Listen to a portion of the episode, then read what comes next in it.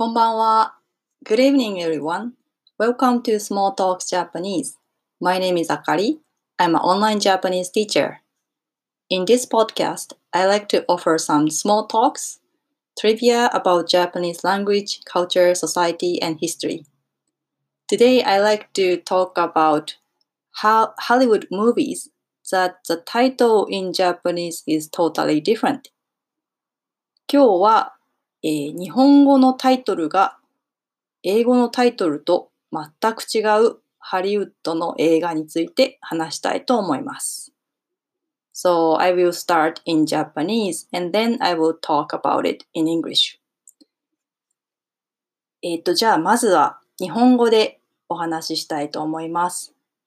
えー先日アメリカの人と話をしていて、えー前回私がアメリカに行った時にロサンゼルス空港で、えーレストランに入ったんですけども、そこで、えー食事を持ってきてくれた黒人女性の方がものすごく陽気で、まるで映画の天使にラブソングをに出てくる女性みたいだったって言いたかったんですけども、この天使にラブソングをっていう映画に出てきたっていうところで、天使にラブソングをっていう映画って、そういえば日本語タイトルじゃなはそうだけど、英語タイトルってなんだっけなと思って、えー調べたら、なんと、Sister Act。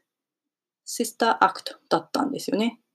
全くタイトルが違うから、あれと思って、えびっくりしたんですけれども、まあそんな風に、あ、日本語のタイトルと英語のタイトルが全然違うじゃんと思ったことが何回かあって、えーそのうちのあと2つピックアップしました。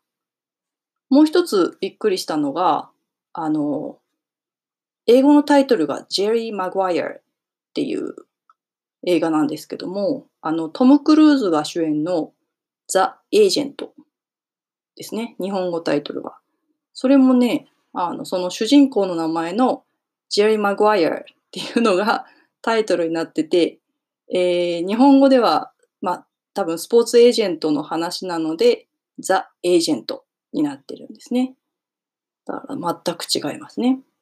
で、あともう一つ最後にびっくりしたのが、えっ、と、まあ、どれも ちょっとね、古い映画ではあるんですけども、まあでも名作だと思うので、えー最後が恋人たちの予感あの、メグライアンがすごく可愛い恋人たちの予感っていうのですけども、英語のタイトルは When Harry Met Sally っていうんですよね。なので、でもどれもね、あの、タイトルいい翻訳をしたなと思います。あの、多分、天使にラブソングをもう Sister Act のままだったら、日本でそんなにヒットしなかったんじゃないかなと思います。あと、When Harry Met Sally も、そのままだったら、あんまりヒットしなかったんじゃないですかね。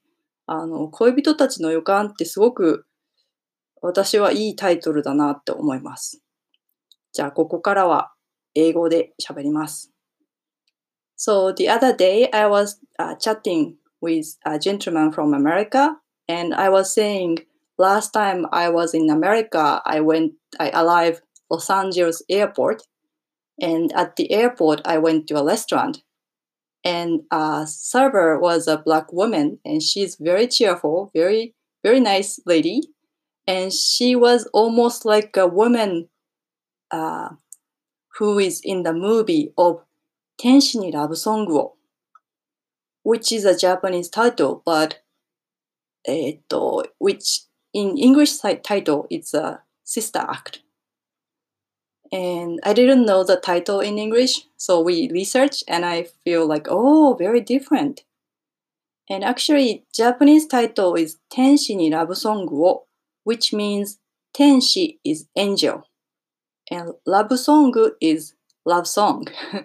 so it, it literally means uh, love song for angels. But I think they did a very good translation because for us, sister or shudojo-san, shudojo, is not the familiar because we don't have much Christian people. So it was a little bit difficult for us to use Sister Act as it is, as Japanese title. So I personally think they did a very good translation.